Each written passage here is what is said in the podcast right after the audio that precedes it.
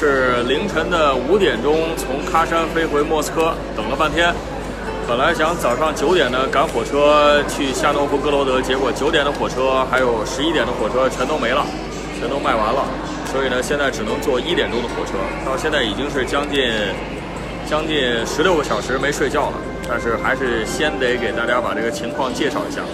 今天的比赛呢，德国队和墨西哥队要出场了。呃，明天我们将会在夏诺夫哥罗德呢去说一下瑞典和韩国这个比赛呢很有意思，因为这个组啊，我觉得韩国真是倒霉了，分到这个组当中。因为韩国队这次呢，在亚洲球队当中相比来说，他进攻很好，但是他的防守差点意思。那么亚洲球队这次呢，像这个伊朗呢是防守不错，进攻差点意思。韩国分在这个组呢，确实面对德国队他。呃，和面对德国和瑞典，他打起来呢，身体上有点吃亏。面对墨西哥呢，他的防线面对墨西哥的小快灵，还有墨西哥的硬度，呃，他也不会占到太多优势。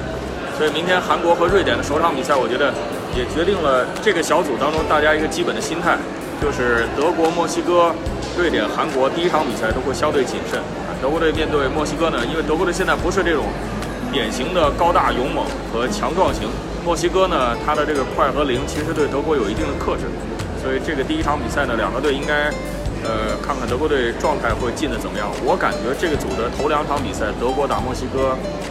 瑞典打韩国，应该都不会打的特别大的比分，应该很难出现像葡萄牙、西班牙这样的对抗。因为西班牙这次遇到换帅，他是个变数，全队好像打了鸡血一样，打了一针兴奋剂。但是德国他的这个准备，他的细致，他是照着要打七场比赛来准备的。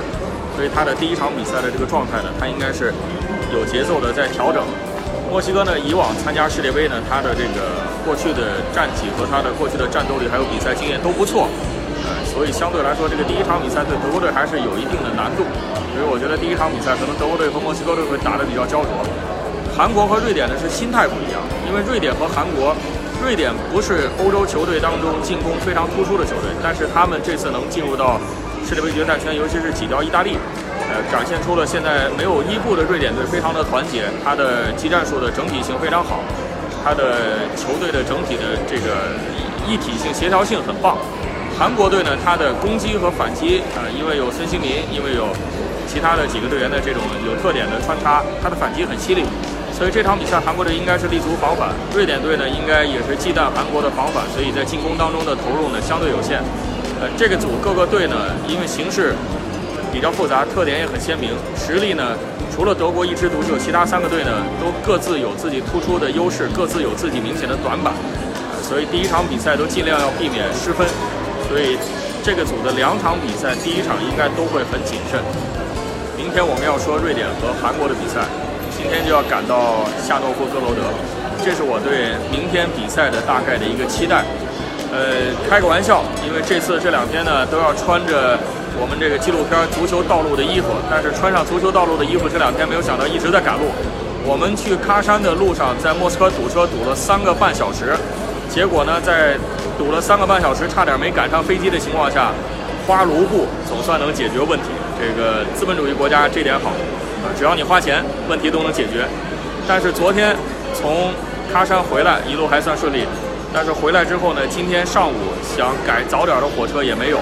所以只能现在一点半再坐俄罗斯的这个慢车去夏诺夫哥罗德。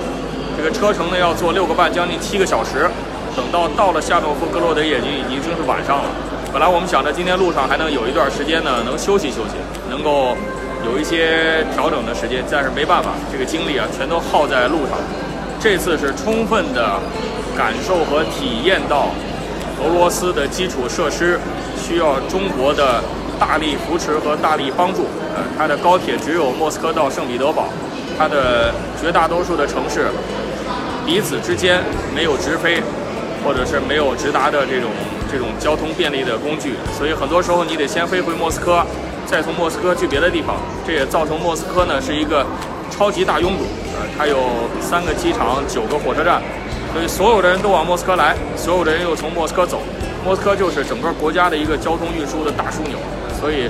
这确实给各路的媒体还有给球队都造成了很多的不便。这也是在整个世界杯小组赛的这个过程当中啊，给大家带来的一些困扰。